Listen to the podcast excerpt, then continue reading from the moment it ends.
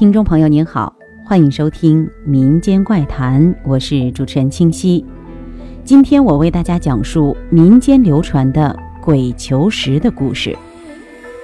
最早知道鬼求石是从一个老邻居那里听来的，他是搞铁路工程的，八几年在中越边界修过铁路。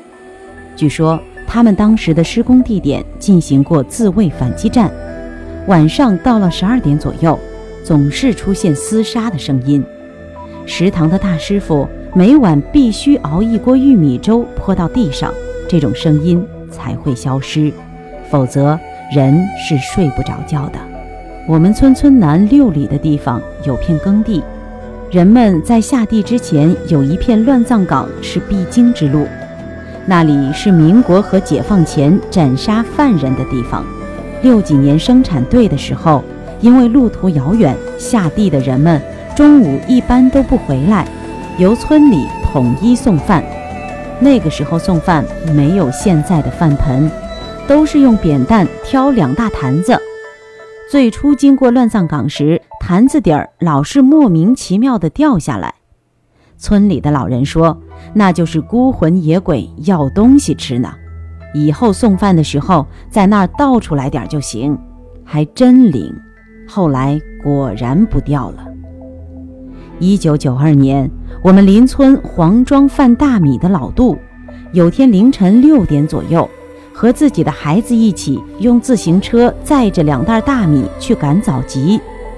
走到村外时，看到路中央有人死后第三天夜里十二点给死人送东西，烧的纸人纸马的灰烬，也没在意。就直接从上面骑了过去，可不知什么原因，一个袋子从当中齐刷刷的断了，大米洒在了纸灰上。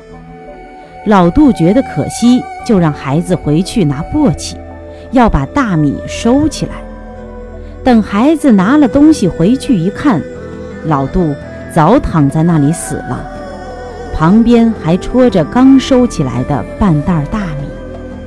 我们这里有个歇后语，叫“黄老拐卖梨，鬼得很”，说的是黄庄的黄老拐在八四年秋天弄了两筐梨，早晨四点就起了个大早去赶清院的燃庄集，途经谢家坟附近，看到那里灯火通明，很多人正在忙里忙外，很热闹，他也没在意，想继续赶路。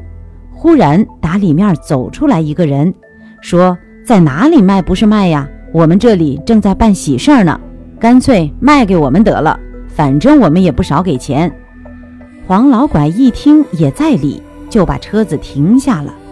这里的人也痛快，把他引到大街上，这户几斤，那户几斤，一袋烟的功夫就把梨卖完了，钱也给的痛快。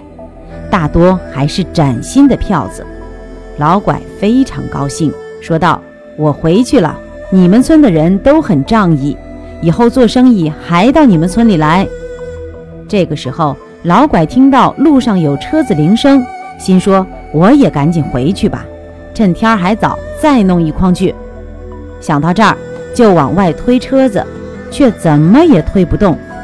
仔细一看，车子前面是一座坟。老拐吓坏了，赶紧回头，哪里有什么村子和人家，全是坟片子，而且每座坟上都有一堆梨。拿出钱来一看，也是一堆冥币。黄老拐连梨也没敢收，就连滚带爬地离开这里，从此再也没有赶过燃庄集了。